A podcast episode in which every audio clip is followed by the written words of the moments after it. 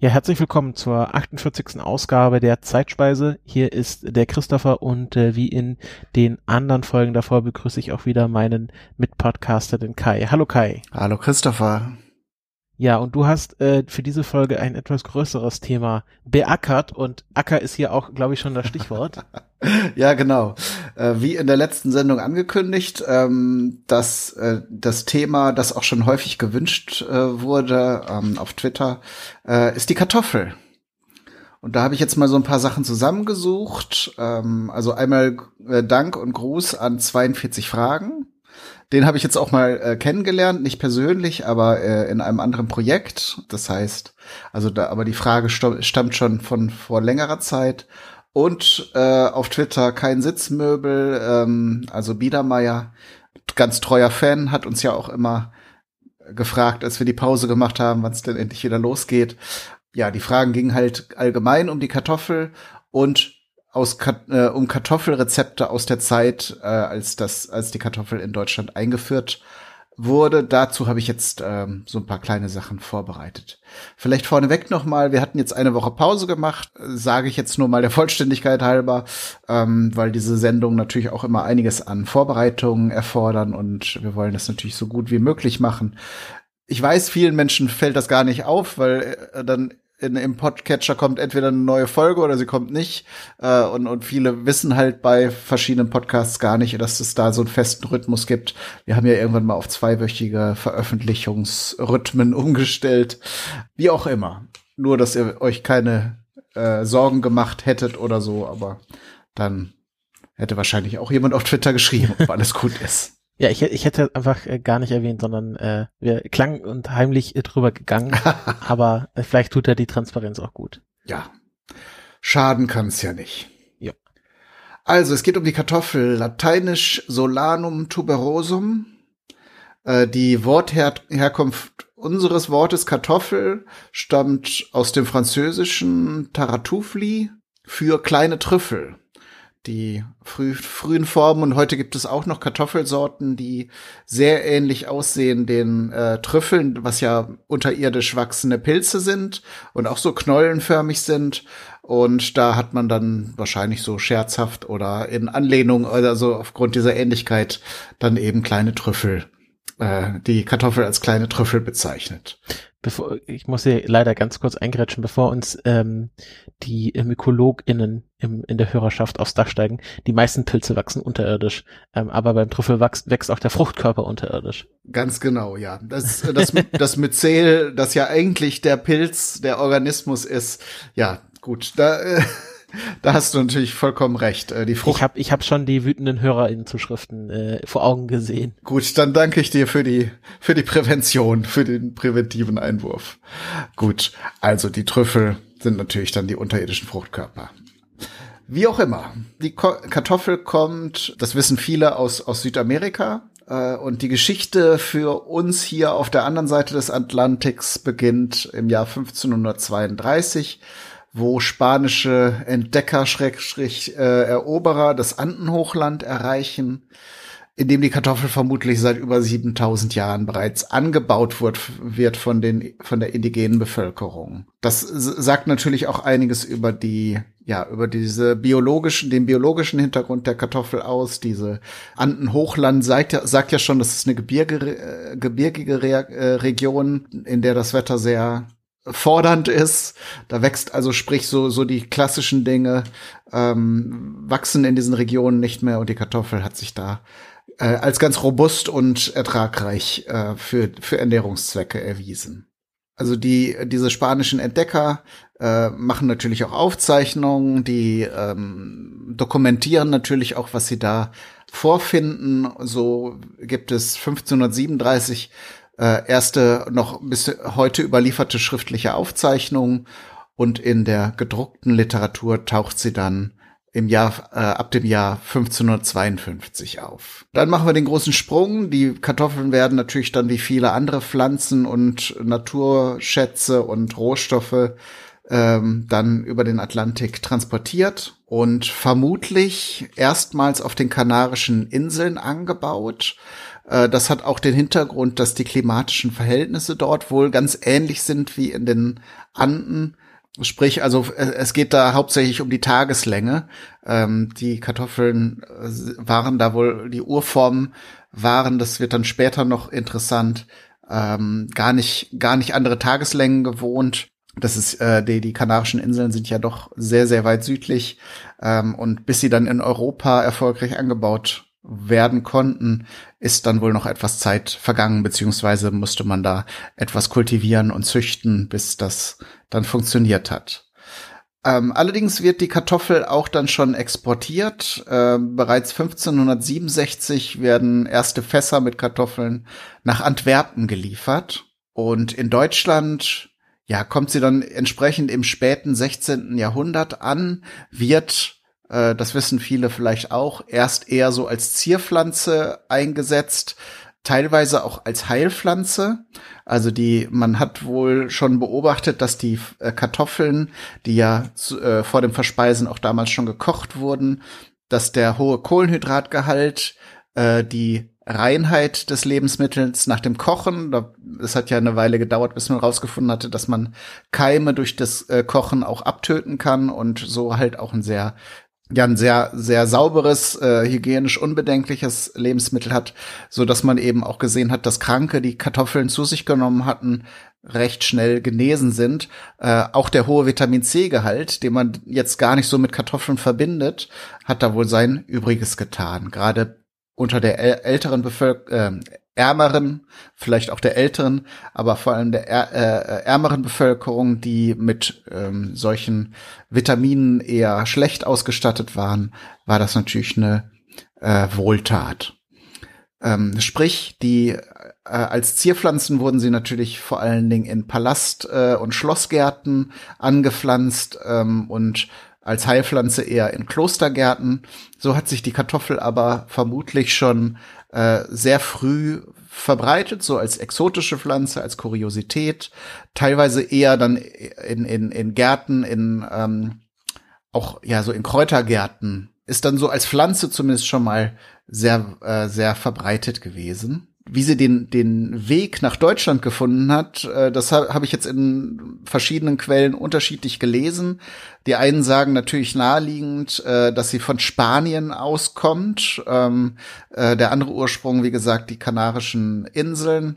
Wieder andere sagen, und da komme komm ich jetzt noch mal auf den Punkt mit der Tageslänge, dass die Kartoffel jetzt nicht so quasi direkt nach Deutschland gebracht werden konnte und dort gepflanzt werden konnte, sondern dass sie sich vermutlich langsam auch über Italien, Norditalien, dann später über die äh, über die Alpen äh, so langsam fort fortgepflanzt im wahrsten Sinne des Wortes äh, wurde und sich langsam an unter, unterschiedliche Tageslängen äh, und vor allen Dingen geht es darum halt, dass dieser Wachstumszyklus dann äh, auch im Herbst, Winter dann abgeschlossen ist und Früchte ausgebildet werden können.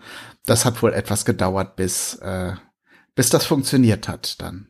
In frühen Zeiten also ähm, war war die Kartoffel als Lebensmittel äh, dann eher bei Hofe als Kuriosität, wo man natürlich immer so ein bisschen auf besondere und ungewöhnliche Speisen bedacht war, um auch Gäste und äh, ja äh, bei bei irgendwelchen Gelagen oder irgendwelchen höfischen Veranstaltungen zu beeindrucken. Da war die Kartoffel schon ähm, früh früh genannt, ähm, war auch wohl ein beliebtes äh, Geschenk.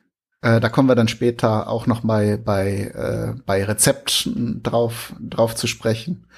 Ähm, aus dem Jahr 1716 ist wohl eine Steuerordnung aus dem nördlichen Sauerland überliefert und da äh, wird die Kartoffel unter äh, der Rubrik von allerhand Delikatessen aufgeführt äh, und wird dann eben in einem Atemzug genannt mit Dingen wie Lachs, Austern, Apfelsinen, Zitronen und Muscheln, die ja quasi im 18., frühen 18. Jahrhundert äh, jetzt auch noch nicht so verbreitet waren wie in unserer Zeit. Im Berliner Lustgarten lässt äh, äh, Kurfürst Friedrich äh, Friedrich Wilhelm in, in einem Küchengarten mit exotischen Pflanzen und Gewürzen Kartoffeln anpflanzen und dann kommen wir halt auch zum alten Fritz, der auch, ja, also Friedrich der Zweite von Preußen, der ja eine sehr enge Verbindung zur, zum Anbau von Kartoffeln und zur Verbreitung in Deutschland ähm, ähm, trägt.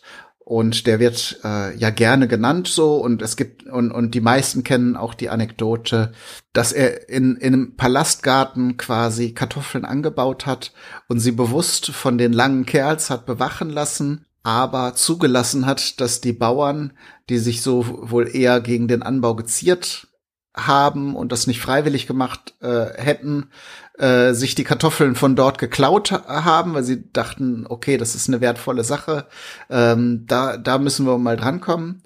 Was diese Anekdote angeht, äh, wird teilweise hinterfragt, beziehungsweise äh, ist das vielleicht nicht alleiniger Auslöser, dass die Kartoffel sich so weit verbreitet hat.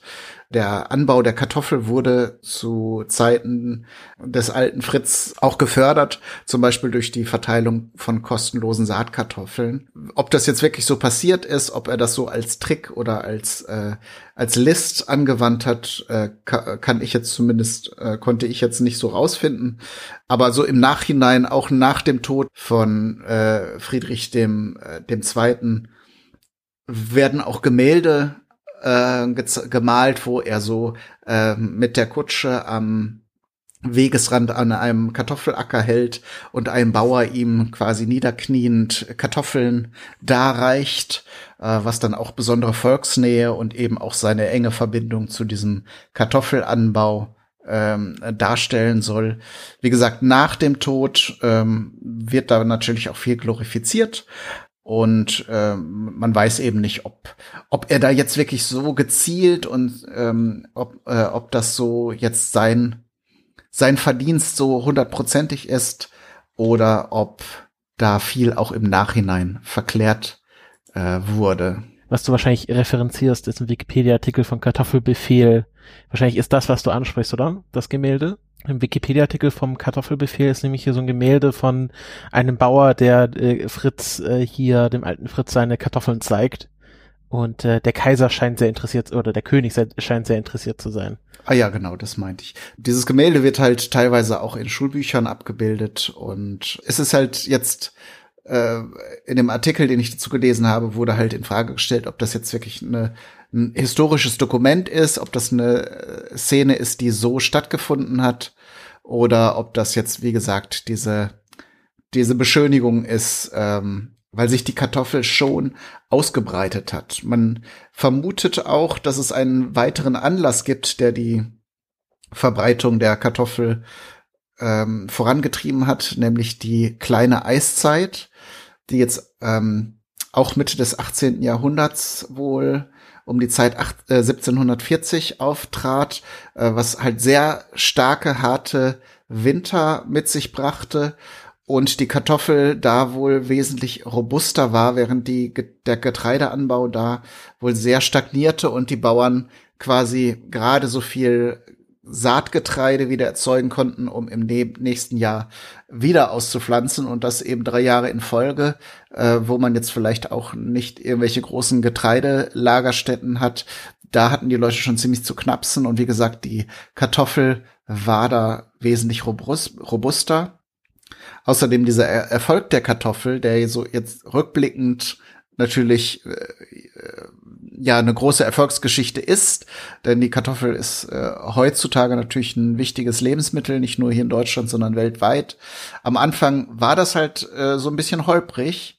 Ähm, wo die Kartoffel geglänzt hat, war so als Ackerrandbepflanzung und eher so im Mittelgebirge in Lagen, wo sich der Getreideanbau nicht lohnte. Da funktionierte das mit der Kartoffel teilweise ganz gut. Also quasi auf Brachflächen wurde sie dann eingesetzt, weil da quasi die Dinge, die die Leute eigentlich gern gepflanzt hätten, dann äh, dort entweder nicht gut gewachsen wären oder nur mit sehr viel Aufwand zu ernten gewesen wären. Ähm, erst später wurde das dann eben auch auf äh, anderen Ackerflächen dann die Kartoffel angebaut. Ähm, der Ertrag der Kartoffel, um das jetzt mal so ins Verhältnis zu setzen, war damals so etwa 1,6-fach bis doppelt so hoch wie der von Getreide. Auf der Gegenseite, also auf der schlechten, auf der Nachteilseite, äh, jetzt wenn man Getreide und Kartoffeln direkt vergleicht, ist natürlich das Getreide relativ problemlos transportier- und lagerfähig ist, weil die Körner natürlich sehr stabil sind, wenn man äh, das Getreide erst so gewonnen hat ähm, und auch eben in Säcken oder Fässern ähm, ähm, transportieren kann, während gerade wenn man jetzt so äh, Pferde, Pferdekarren ähm, hernimmt äh, als, als Transportmittel, die Kartoffel ja doch relativ anspruchsvoll ist, also oder beziehungsweise sehr empfindlich, was Erschütterungen angeht. Ähm, und auch die Lagerung ist halt problematisch, wenn dann irgendwie äh, die Kartoffeln fangen ja unter gewissen Witterungsbedingungen dann auch schnell an zu keimen. Was sie auf der Plusseite an Ertrag und auch an der Unkompliziertheit äh, im Anbau mit sich bringt, musste dann erst über die Zeit äh, durch Fortschritte, äh, gerade im Transportwesen, aber sicher auch äh, wachsende Erfahrungen, wie die Knolle gut zu lagern ist, dass sie eben nicht verdirbt, ähm, erst ausgeglichen werden.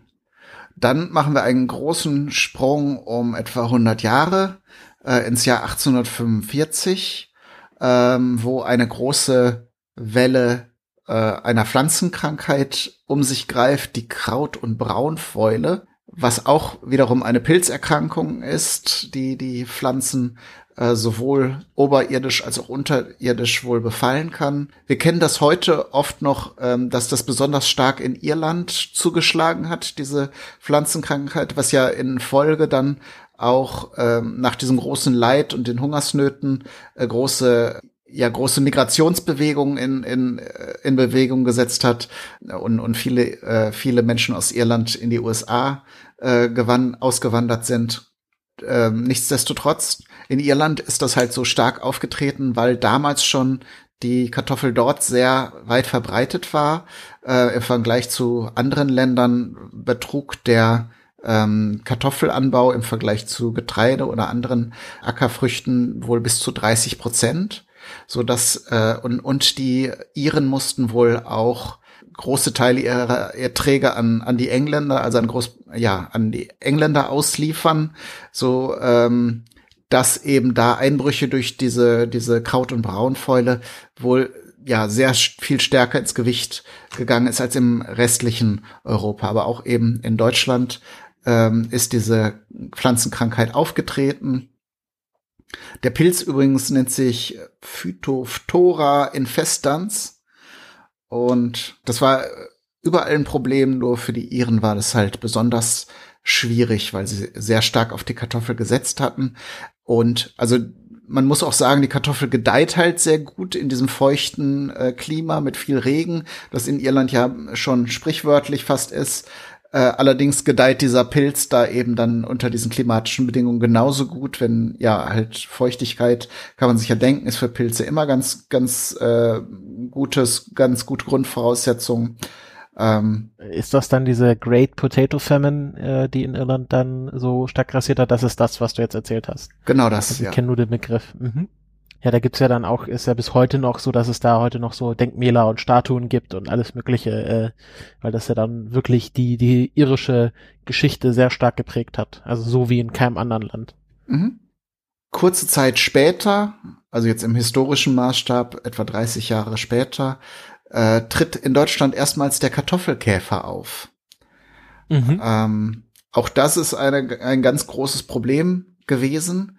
Der Kartoffelkäfer, das fand ich ganz spannend, ähm, ist ein Insekt, das ursprünglich andere Nachtschattengewächse, ja, darf man sagen, befallen hat. Also es ist halt ein, ein Schädling, der in der freien Natur halt in Südamerika zuerst auftauchte und wie gesagt sich auf Nachtschattengewächse, zu denen die Kartoffel ja gehört, äh, auch ja besiedelt hat und sich von ihnen ernährt hat sich dann wohl aber irgendwann aufgrund des großen, der großen Anbauflächen wohl auf die Kartoffel umgestellt hat, dann auch ja sein Reproduktionsverhalten enorm umgestellt hat, also die Fruchtbarkeit äh, wohl sehr stark erhöht hat und dann innerhalb kürzester Zeit den äh, gesamten amerikanischen Raum, vor allen Dingen große Flächen in Nordamerika besiedelt hat. Ähm, und das führte dann eben dazu, dass auch ja im Nord östlichen Amerika, also in der Region um New York, wohl sehr starke, sehr starker Befall auftrat und von dort dann über die Seewege auch nach Deutschland äh, gekommen ist. Man, man muss sagen, also die Kartoffel war auch recht früh als äh, Seeproviant schon sehr beliebt, äh, eben auch aufgrund des Vitamin C-Gehaltes. Ähm, wir hatten ja Nee, hatten wir, glaube ich, hier noch nicht. Aber äh, das Problem unter den Seefahrern war ja häufig, dass sie unter Skorbut litten, was ja ein Vitamin C-Mangel ist, äh, der dann eben neben Zitrusfrüchten oder auch so Dingen wie Weißkohl oder Sauerkraut dann wohl auch mit dem erhöhten Verzehr von Kartoffeln äh, irgendwann ausgeglichen wurde. Und äh, ja, die Kartoffel äh, ließ sich wohl ganz gut äh, an Bord lagern und blieb äh, lange frisch ähm, so dass man, dass sie wohl sehr früh, ähm, also auch schon im 17. Jahrhundert als Proviant äh, gerne auf die auf Schiffsreisen mitgenommen wurde.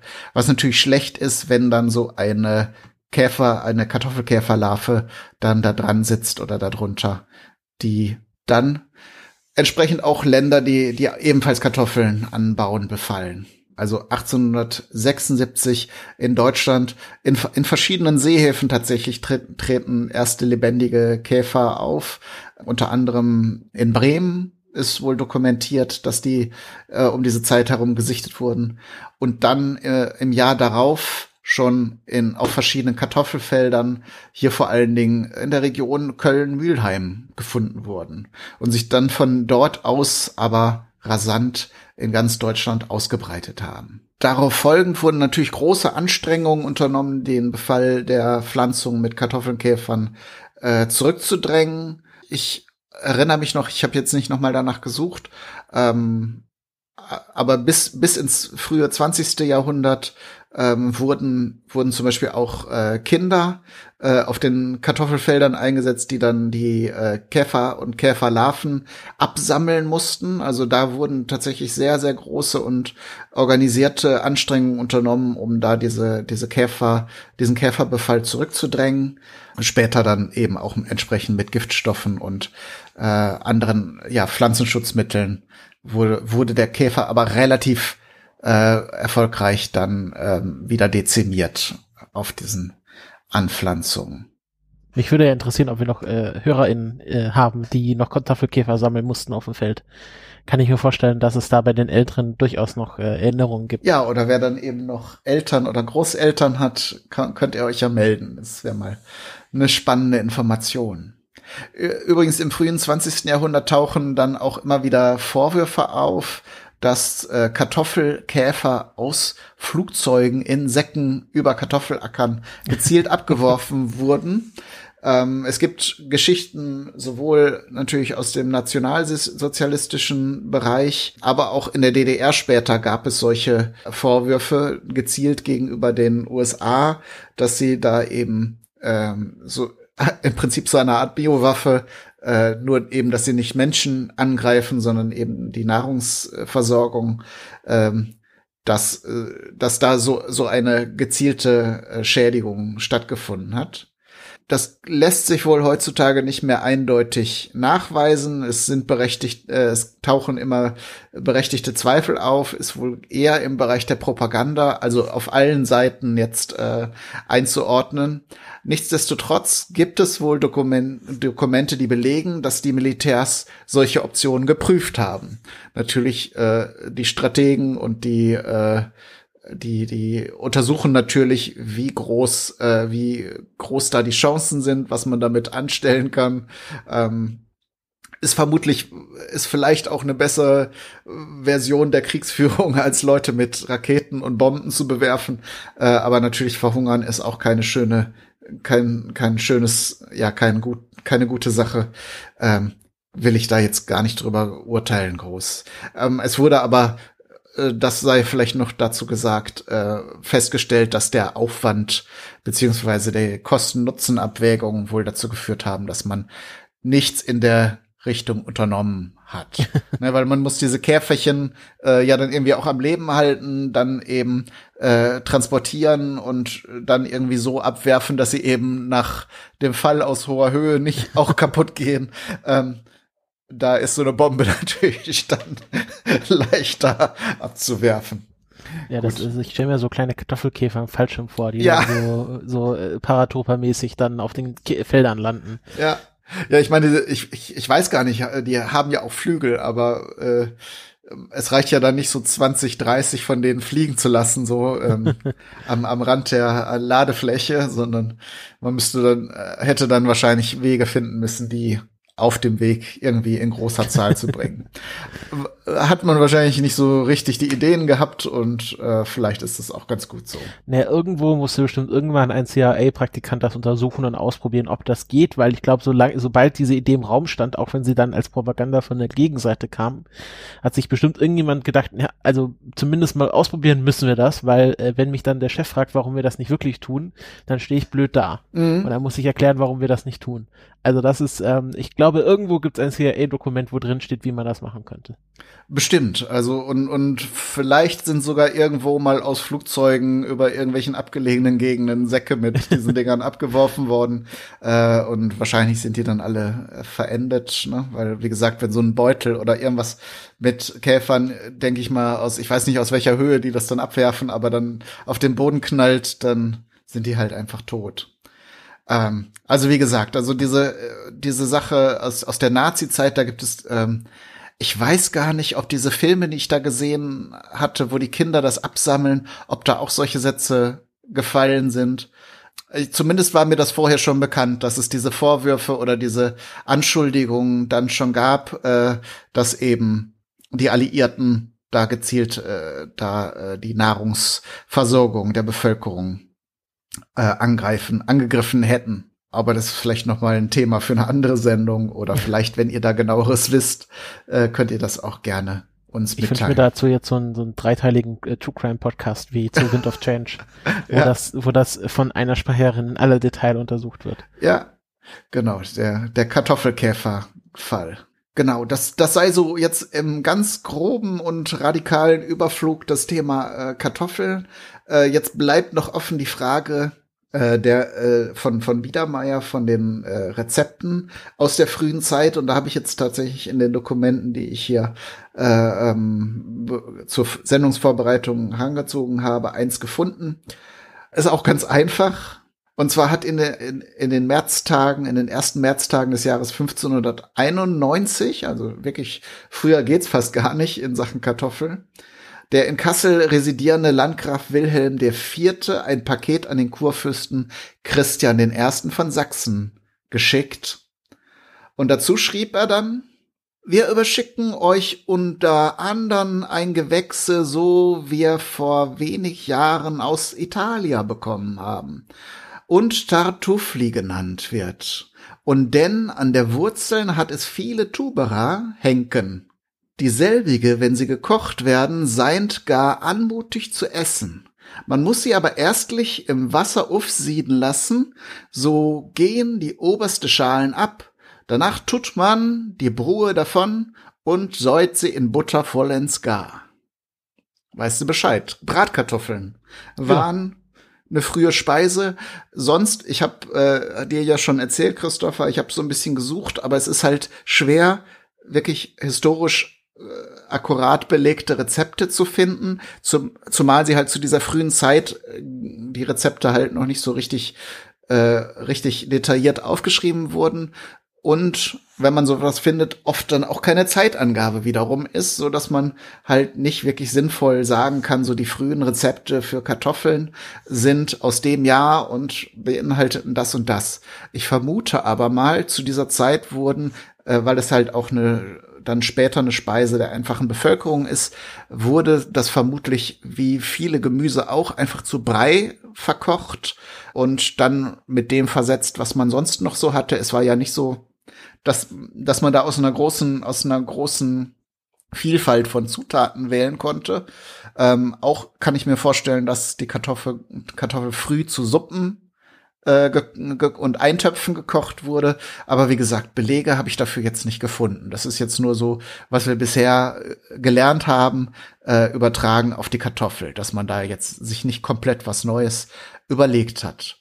Aber in der heutigen Zeit, und da kommen wir jetzt auf den Plauderteil der Sendung, Christopher, gibt es natürlich eine unüberschaubare Vielzahl an Kartoffelrezepten. Es gibt ja quasi nichts, was man nicht mit der Kartoffel anstellen kann. Also frittieren, kochen, dämpfen, äh, pürieren, ähm, trocknen, gut, trocknen eher ungewöhnlich, aber es gibt ja Kartoffelpüreepulver und gratinieren, überbacken. Ähm, fällt dir noch was ein?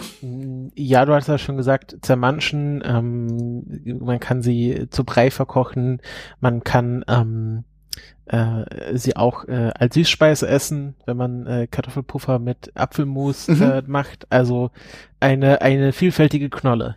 Ja, was ist so dein Lieblingsrezept mit Kartoffeln? Oh, mit Kartoffeln. Also ich bin großer Fan von Pommes. Ähm, mhm. Ich war mal in Belgien, äh, da gab's natürlich, gibt's natürlich die besten Pommes ähm, oder eine der besten Pommes, dann doppelt frittiert. Ähm, die sind schon richtig gut. Ich bin auch ein großer Fan von Kartoffelpü, also Kartoffelpüree. Mhm. Ähm, ich mag's auch gerne dann äh, teilweise ein bisschen gröber, so ein bisschen mit brauner Soße dazu. Ähm, das ist auch mal sehr gut. Also bei Kartoffel äh, gibt es eigentlich nichts, was ich nicht mag. Ich mir, mir fiele jetzt kein Kartoffel Kartoffelgericht ein, wo ich denke, naja, lasse ich dann doch lieber mal stehen. Ja, also wirklich nicht. Also ich mag es auch ganz gerne einfach sehr, sehr schlicht, einfach so eine, so eine ähm, gekochte Kartoffel zu so einem, zu so einem, zu so einer Forelle, so ein bisschen mit Butter, ähm, aber dann einfach so eine kleine Kartoffel, das ist echt, das macht schon viel her. Also das ist schon, die Kartoffel kann auch gut für sich selber stehen, würde ich mal sagen. Auf jeden Fall. Also man kennt sie ja häufiger, gerade äh, bei uns in Deutschland, als Beilage eben, um die Soße aufzunehmen vom, vom Braten. Und ja. ähm, was ich auch sehr gern mag, ist Kartoffelgratin. Also einfach mhm. mit viel Sahne, äh, Muskat, Knoblauch und Salz ja. äh, backen. Viele tun noch Käse über, äh, oben drüber, das brauche ich gar nicht also nichts gegen Dinge mit Käse überbacken, aber Gratin, da mag ich halt, wenn die Kartoffel sich mit der Sahne zu so einer cremigen Soße verbindet. Ähm, und das ist schon wirklich eine feine Sache. Ähm, mir fällt gerade noch ein, ein frühes Kartoffelgericht ist sehr wahrscheinlich auch, und das habe ich früher oft gegessen, weil meine Mutter das sehr gerne mochte, äh, Pellkartoffeln mit Quark und Leinöl. Das mm, ist auch so ja. eine ganz grundlegende Sache, das Leinöl ist natürlich äh, eine Gewöhnungssache. Man muss es halt möglichst frisch bekommen und kauft es auch nur in kleinen Mengen, weil es sehr schnell ranzig wird und dann eben ja sehr ölig, tranig schmeckt. Ähm, ist aber absolut gesund. Also die Omega-3-Fettsäuren, die ja so äh, heutzutage häufig im Gespräch sind, äh, sind in Leinöl wohl sehr stark vertreten und Quark und Kartoffeln ist also quasi sogar ein äh, diätisches Lebensmittel.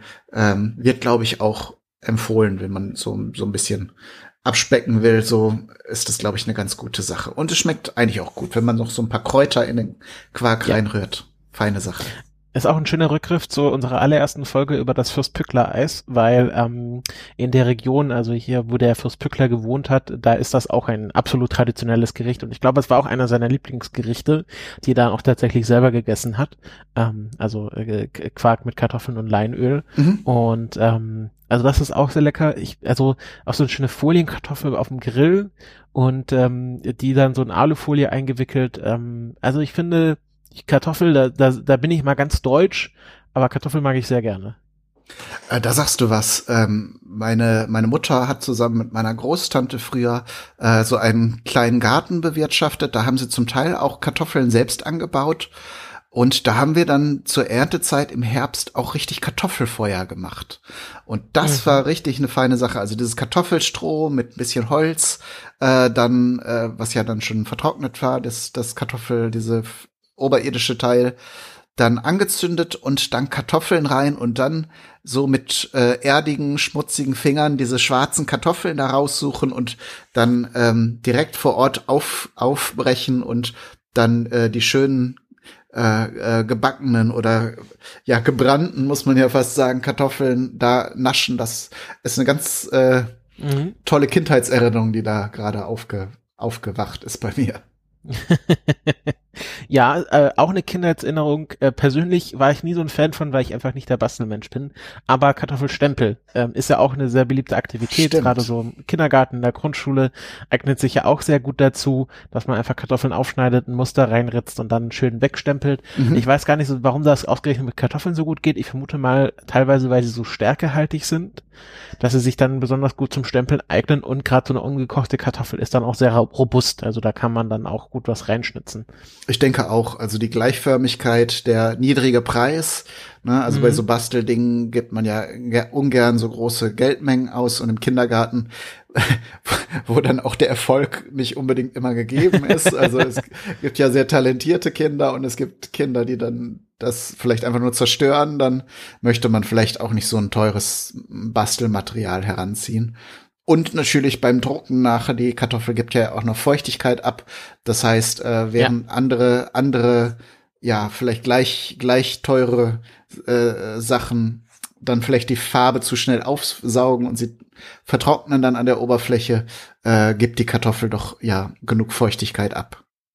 Mhm. Ja, dann haben wir es für diese Folge, ne? Ja, äh, gar nicht so viel so in so ein äh, Plauderteil, weil äh, ist halt so universell, dass man jetzt äh, also auch nichts Außergewöhnliches darüber erzählen könnte. Mir fällt noch also mir fällt auf, dass es äh, also die Kartoffel so als sag ich mal deutsches Produkt ähm, bekannt ist, sag ich mal so, als äh, es ist ja auch dann ganz oft das Deutsche dann einfach Kartoffeln genannt werden ähm, oder also Vergleich so ähnlich wie dann die Amerikaner Krauts sagen. Ähm, aber Kartoffel kommt ja im Grunde fast mittlerweile in jeder Küche vor. Mhm. Also ich kenne, ich kenne koreanische Gerichte mit Kartoffeln, natürlich sehr viele amerikanische Gerichte, äh, Süd- wie Nordamerika, dann natürlich viele europäische Gerichte. Ähm, und wahrscheinlich gibt es auch sehr viele afrikanische Gerichte. Also auf jedem Kontinent ist die Kartoffel mittlerweile als, sag ich mal, Grundzutat beheimatet.